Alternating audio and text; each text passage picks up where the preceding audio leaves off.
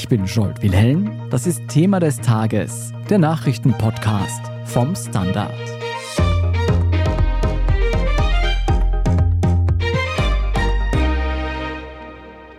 Herbert Kickl will Bundeskanzler werden.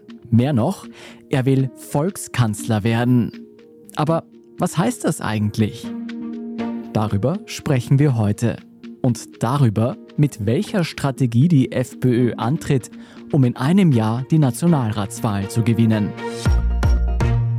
Vor nicht allzu langer Zeit, da lag die FPÖ wortwörtlich noch am Boden. Der ausschlaggebende Grund war die Ibiza-Affäre 2019 und diese Affäre beschäftigt uns ja heute noch. Sandra Schieder, du bist Innenpolitik-Redakteurin beim Standard und du hast ja angesehen, wie die FPÖ seither ihr Comeback geschafft hat. Wie hat sie es denn geschafft? Also tatsächlich ist es so, dass die Ibiza-Affäre bis heute noch nicht aufgearbeitet ist und zahlreiche Ermittlungen, die das Ibiza-Video ausgelöst hat, laufen bis heute. Darunter zum Beispiel die FPÖ-Spesen-Affäre. Dass die FPÖ aber nach ihrem Totalabsturz auf allen Ebenen, Bund, Land, EU, innerhalb weniger Jahre in Umfragen stärker ist als in Jörg Haiders besten Zeiten, das ist aus meiner Sicht auf drei Gründe zurückzuführen. Mhm. Erstens gelingt es aus meiner Sicht der FPÖ wie keiner zweiten Partei, jene Themen zu setzen, die weiten Teilen der Bevölkerung tatsächlich unter den Nägeln brennen. Zweitens hat die Partei mit Herbert Kickl schon eine Reizfigur an der Spitze, der offenbar nicht nur als Hinterzimmerstratege taugt, sondern tatsächlich auch für die erste Reihe geeignet ist, was interne Kritikerinnen und Kritiker ja lange angezweifelt hatten. Und drittens ist die Stärke der FPÖ natürlich auch der Schwäche der anderen Parteien geschuldet. Die ÖVP erschüttert ein Skandal nach dem anderen. Die SPÖ hatte sich jahrelang in erster Linie mit sich selbst beschäftigt. Den Grünen fällt ihre Regierungsbeteiligung irgendwo auf den Kopf und die Neos treten ohnehin seit Jahren auf der Stelle. Das klingt nach dem idealen Setting für die FPÖ. Wie stark dominiert die FPÖ tatsächlich aktuell das politische Geschehen? Also der FPÖ gelingt es eben wie keiner zweiten Partei, die Themenführerschaft an sich zu reißen. Und das eigentlich schon seit Corona. Ob jetzt Ukraine-Krieg, Neutralität, Teuerung, Migration oder Klima. Die FPÖ ist eine Partei, die sich mit ihren teils sehr radikalen Positionen deutlich von jenen der anderen Partei abhebt und auf die großen Fragen unserer Zeit vermeintlich einfache bzw. populistische Antworten auch präsentiert. Und gerade in krisenhaften Zeiten ist es so, dass sich Menschen nach vermeintlich einfachen Lösungen sehnen und sich deshalb auch populistischen Parteien zuwenden. Und es war eigentlich schon immer ein Alleinstellungsmerkmal der FPÖ, Frust und Zukunftsängste der Menschen in Wählerstimmen umzuwandeln. Das Ganze schlägt sich jetzt zunächst einmal in den Umfragen nieder. Seit einem Jahr herrscht ja so etwas wie eine blaue Dominanz in der Republik. Seither ist die FPÖ in Umfragen nämlich nicht mehr von der Pole Position zu verdrängen. Und kommende Woche am Dienstag ist es dann auch genau ein Jahr her, dass die FPÖ, seit Herbert Kickl an der Spitze steht, erstmals in Umfragen Platz 1 eingenommen hat und seither auch nicht mehr abgegeben hat. Wie wirkt sich denn diese blaue Dominanz auf die anderen Parteien aus? Man sieht es vor allem beim Thema Asyl und Migration, dass die ÖVP versucht, die FPÖ rechts zu überholen. Und bei der SPÖ ist es auch so, dass der neue Parteichef Andreas Babler Anknüpfungspunkte zur FPÖ sucht. Auch Andreas Babler ist genau einer wie Herbert Kickl, der quasi gegen die da oben schimpft. Lass uns auf die da oben noch zu sprechen kommen. Das ist wirklich ein Kerninstrument der FPÖ schon seit langer Zeit. Das Ziel der FPÖ unter Herbert Kickl ist ganz klar formuliert. Kickl soll Volkskanzler werden. Was heißt denn das konkret? Was steckt hinter diesem Plan, Volkskanzler werden zu wollen? Also es war bei einer Parteiklausur in diesem Jahr im Rahmen derer Herbert Kickl erstmals öffentlich gesagt hatte, dass es einen freiheitlichen Volkskanzler brauche. Und seither bedient er und auch die Partei sich dieses Wordings. Es gibt eigentlich keinen Auftritt und keine Rede, wo er oder Parteifreunde nicht vom Volkskanzler sprechen. Und auch in zahlreichen Presseaussendungen der Partei findet der Begriff regelmäßig Niederschlag. Die FPÖ selbst sagt, ihr geht es bei dem Begriff lediglich um die Botschaft, dass Kickl ein Kanzler für das Volk werden will und ein Kanzler, für den quasi das Volk an erster Stelle steht. Aber kritische Stimmen verweisen in diesem Zusammenhang zu Recht darauf, dass der Begriff Volkskanzler historisch extrem belastet ist. Schließlich hat sich auch Adolf Hitler ebenfalls Volkskanzler nennen lassen. Die FPÖ nutzt also einmal mehr NS-Diktion, um zu provozieren. Aber in der Partei will man von dieser Kritik nichts wissen und hält wiederum entgegen, dass auch Alfred Gusenbauer von der SPÖ sich nach dessen Wahlsieg zum Volkskanzler ausgerufen hatte. Das sind ja durchaus sehr interessante Parallelen, aber gerade aus Sicht der FPÖ ist es ja wirklich erstaunlich, dass man sich mit einem Begriff wie Volkskanzler wieder in Verbindung mit der NS-Vergangenheit bringt. Ist das wirklich nur eine Art Branding, eine Art Provokation? Also seit kurzem schwirrt in der FPÖ ja auch der Terminus Projekt Volkskanzler herum. Mhm. Und ich habe mir für eine Geschichte erst vor kurzem erklären lassen, was damit eigentlich gemeint ist. Also in aller Kürze bezeichnet die FPÖ ihren blauen Masterplan, der ihr den Weg zum Wahlsieg und in weiterer Folge auch ins Kanzleramt ebnen soll, als Projekt Volkskanzler. Und fragt man blaue Strategen, sprechen diese davon, dass das Projekt Volkskanzler ein langfristiges Projekt weit über den Wahltag hinaus ist. Es heißt, man will eine Bewegung starten, um am Ende eine völlig neue Art der Politik zu machen. Aber die FPÖ ist jetzt auch nicht die erste Partei, die von einer sogenannten Bewegung spricht und eine neue Form der Politik ankündigt. Also das ist alter Wein in neuen Schläuchen. Das erinnert mich auch an das Projekt Ballhausplatz der türkisen ÖVP rund um Sebastian Kurz. Kann man das vergleichen? Aus der FPÖ heißt es, dass man das Projekt Volkskanzler Projekt Volkskanzler genannt hat, ist auch ein bisschen eine Parodie auf das Projekt Ballhausplatz. Also man will mit dem Projekt das genaue Gegenteil vom Projekt Ballhausplatz sein. Aber im Endeffekt ist es einfach eine Strategie, wie man bei Wahlen quasi als erster durchs Ziel gehen will. Und da überlegen sich Parteien halt ihre Themen und ihre Strategie und dann heißt es halt Projekt Volkskanzler, Projekt Ballhausplatz etc. Aber die FPÖ betont, es ist das genaue Gegenteil von dem, was Sebastian Kurz mit seinen türkisen Getreuen damals gemacht hat. Das finde ich insofern interessant, weil beim Projekt Ballhausplatz der türkisen ÖVP ging es ja darum, Sebastian Kurz an die Spitze der ÖVP und später auch an die Spitze des Staates zu bringen als Bundeskanzler. Wie geht denn die FPÖ bei dieser Zielverfolgung, Kickel ins Kanzleramt zu bringen, vor? Was sind da die konkreten Schritte? Genau, also das Ziel des Projekt Volkskanzlers, zumindest das erste Ziel, ist auch, dass Kickel Volkskanzler wird.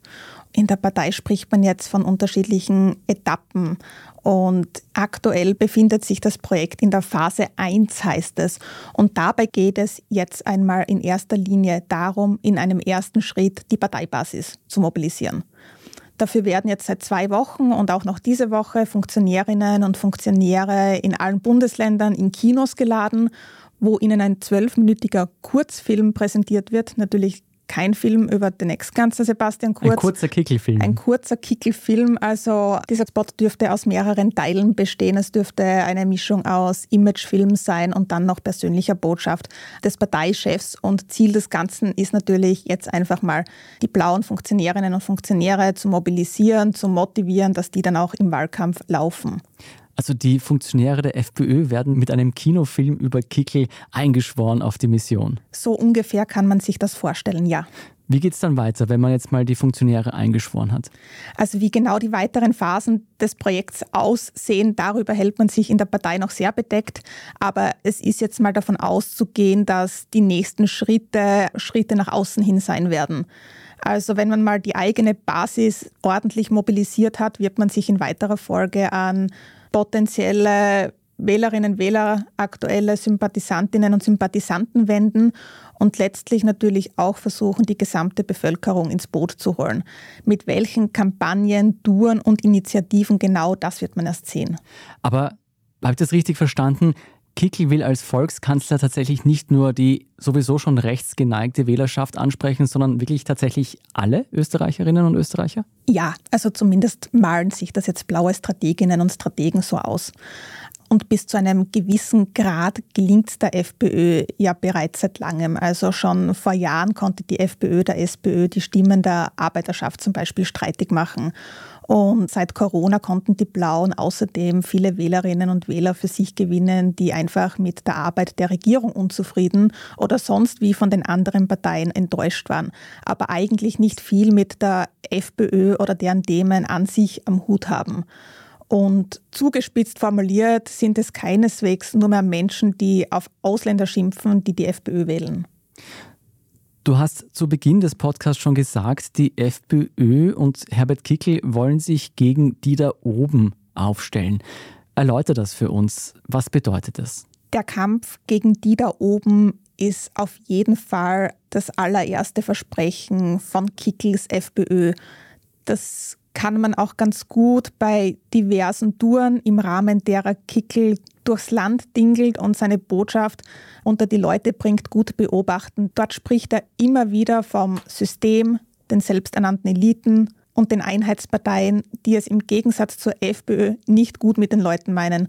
Und diese Erzählung, die sich eigentlich über alle Themenbereiche erstreckt, sei das jetzt Corona oder Klima oder Russland-Sanktionen, die funktioniert auch offenkundig. Man will denen da oben und dem System und den selbsternannten Eliten den Kampf ansagen und quasi wieder dem Volk die vermeintliche Macht geben.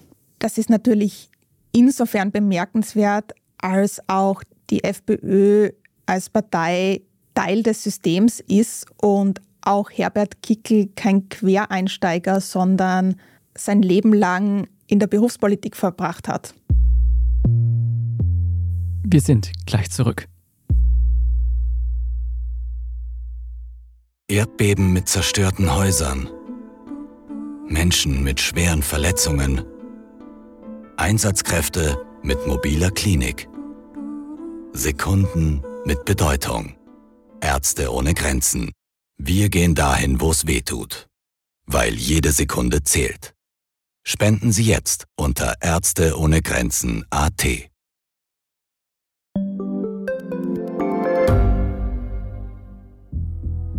Was ich nicht nachvollziehen kann, ist, warum an jedem Unrecht immer ich schuld sein soll. Ein Korruptionsskandal jagt den anderen. Österreich hat in den letzten 30 Jahren viel über Klimaschutz gesprochen, aber zu wenig getan. Die Politik verschläft die Klimakrise. Die Behörden haben alles richtig gemacht. Fehler vergisst man, statt daraus zu lernen. So sind wir nicht. So ist Österreich einfach nicht. Aber wie ist Österreich dann? Das wollen wir bei Inside Austria herausfinden. Wir blicken auf die großen österreichischen Skandale. Von Ibiza bis Ischgl. Wir wollen wissen, wer dafür in der Politik die Verantwortung trägt. Und wir schauen genau hin, wo Österreich über seine Grenzen hinaus mitmischt. Vom Wirecard-Skandal bis zum Ukraine-Krieg. Das ist Inside Austria von Standard und Spiegel. Jeden Samstag eine neue Folge, überall, wo es Podcasts gibt.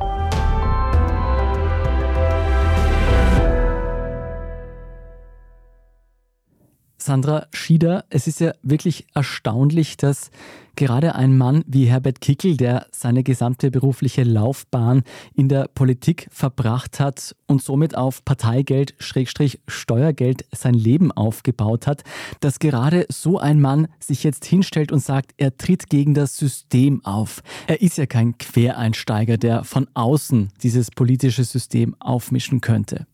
Aber wenn wir das jetzt beiseite lassen, was bietet er denn seiner Wählerschaft und gerade der Wählerschaft, die bis jetzt die FPÖ vielleicht noch nicht so toll gefunden hat, was bietet er denen inhaltlich? Also wie jede Partei hat auch die FPÖ ein Parteiprogramm, aber kein Mensch liest sich so etwas ernsthaft durch.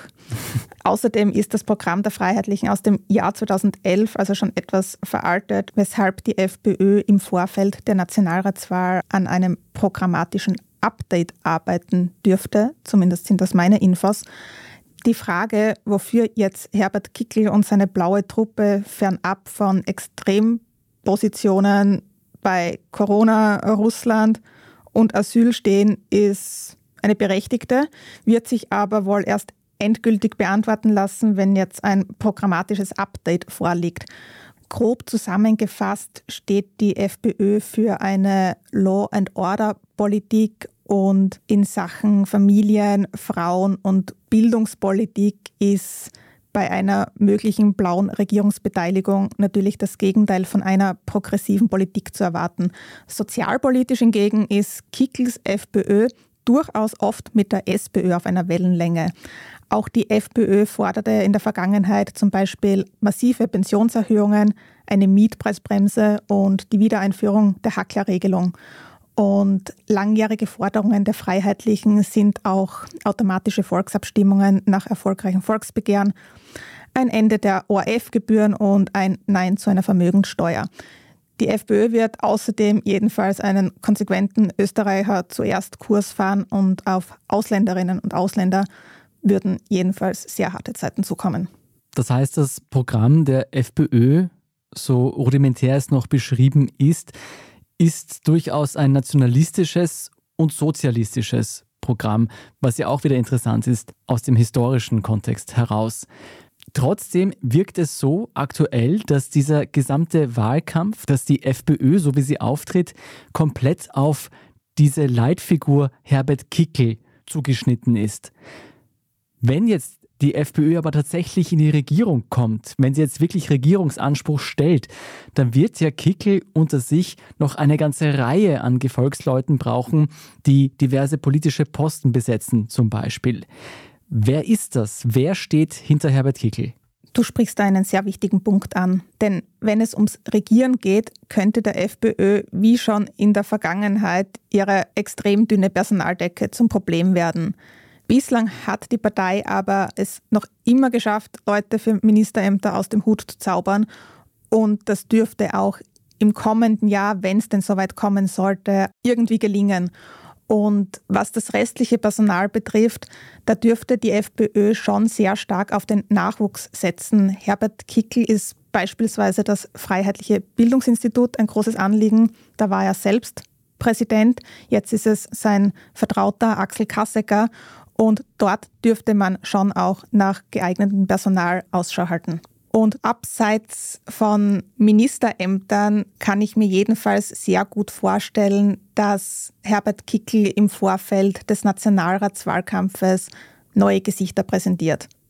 Also Leute, die dann auch im Wahlkampf laufen. Und man hört jedenfalls, wenn man in die FPÖ hineinhört, dass auch neue Gesichter attraktive Plätze auf der Kandidatenliste für die Nationalratswahl erhalten sollen. Ein Name, den man in diesem Zusammenhang immer wieder hört, ist Marie-Christine Giuliani. Die frühere Moderatorin von Bingo, Millionenrad und anderen ORF-Shows arbeitet nämlich seit Anfang 2022 für den parteieigenen Sender FPÖ-TV, der das mediale Aushängeschild der Partei ist und es ist zu hören, dass man Giuliani aufbauen möchte und dann auch als Kandidatin im Zuge des Nationalratswahlkampfes präsentieren möchte.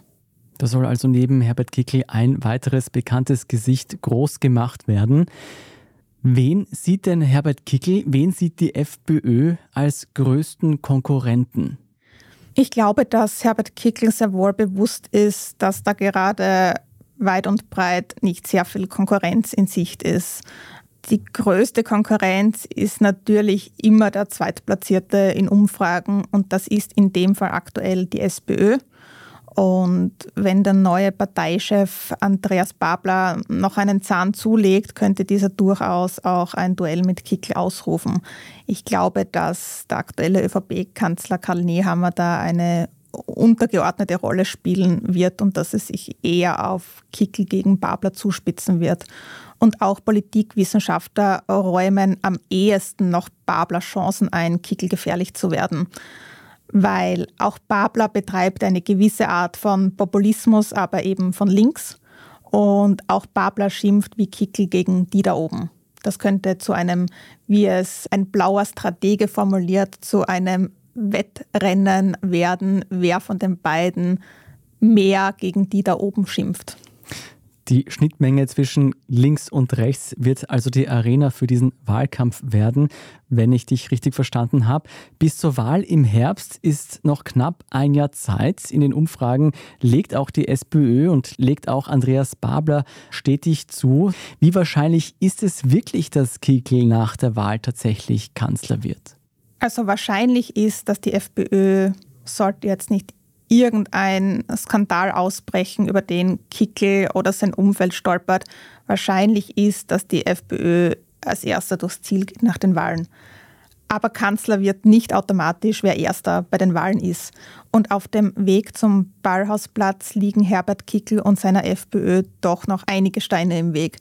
Er müsste nämlich zunächst einmal jemanden finden, der mit ihm regieren will und ihn zum Kanzler macht. Und das haben alle anderen Parteien de facto völlig ausgeschlossen. Und auch der Bundespräsident hat da mehr als nur ein Wörtchen mitzureden. Von ihm müsste Kickl erstmal den Auftrag zur Regierungsbildung erhalten und als Kanzler angelobt werden. Und Alexander van der Bellen hat zu Jahresbeginn bereits ein Veto in diesen beiden Fragen in Aussicht gestellt. Der Weg zum Wahlsieg ist für die FPÖ nicht mehr weit, jener ins Kanzleramt dafür aber umso mehr. Sandra Schieder, vielen Dank für diese Analyse. Vielen Dank. Und wenn Sie, liebe Hörerinnen und Hörer, jetzt noch mehr über Herbert Kickel erfahren möchten, dann empfehle ich Ihnen unsere Serie Herbert Kickel Aufstieg eines Angstmachers von unserem Schwesterpodcast Inside Austria. Finden Sie überall, wo es Podcasts gibt. Wenn Sie unsere Arbeit unterstützen wollen, dann machen Sie das am besten über ein Standard-Abo. Alle Infos dazu finden Sie auf abo.derstandard.at. Jetzt aber dranbleiben, es folgt der Meldungsüberblick zu den wichtigsten Nachrichten des Tages. Wir sind gleich zurück. Bombenangriff mit Verwundeten. Evakuierung mit ständiger Gefahr. Schnellzug mit mobiler Intensivstation. Sekunden mit Bedeutung. Ärzte ohne Grenzen. Wir gehen dahin, wo es weh tut weil jede Sekunde zählt. Spenden Sie jetzt unter Ärzte ohne Grenzen AT.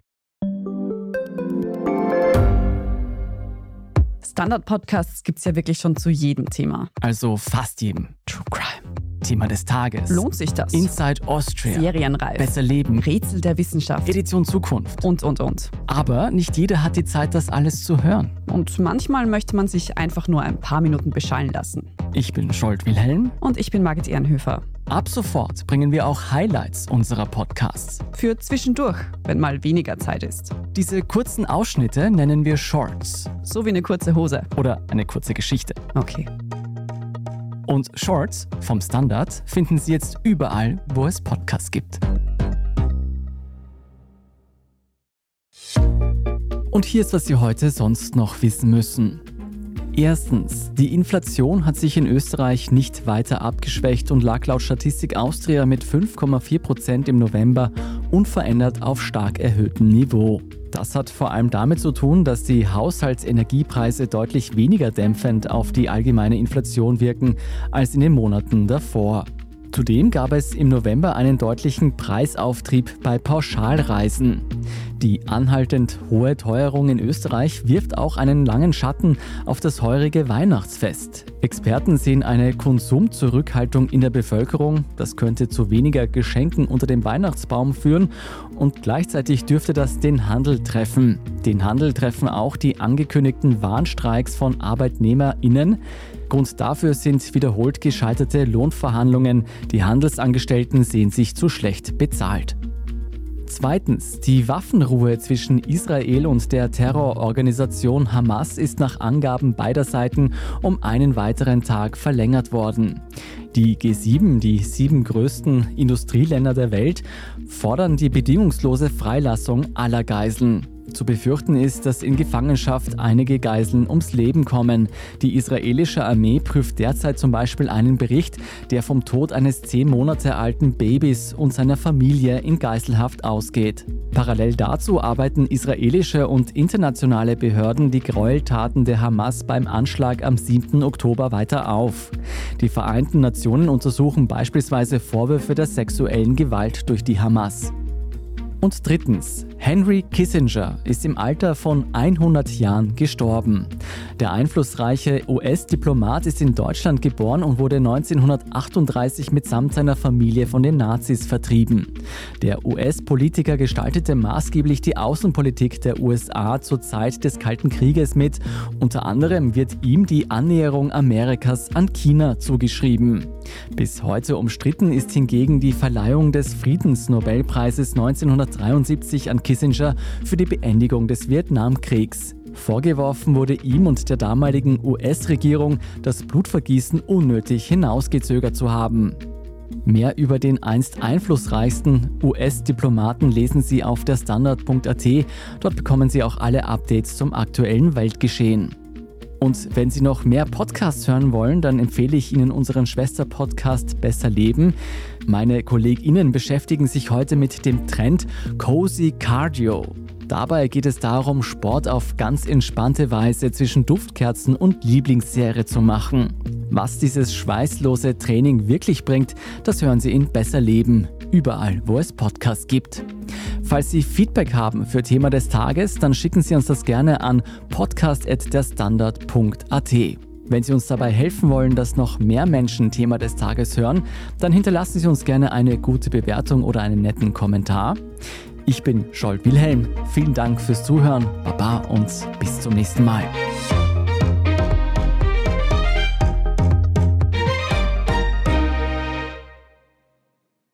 Erdbeben mit zerstörten Häusern. Menschen mit schweren Verletzungen. Einsatzkräfte mit mobiler Klinik. Sekunden mit Bedeutung. Ärzte ohne Grenzen. Wir gehen dahin, wo es weh tut. Weil jede Sekunde zählt. Spenden Sie jetzt unter Ärzte ohne Grenzen AT.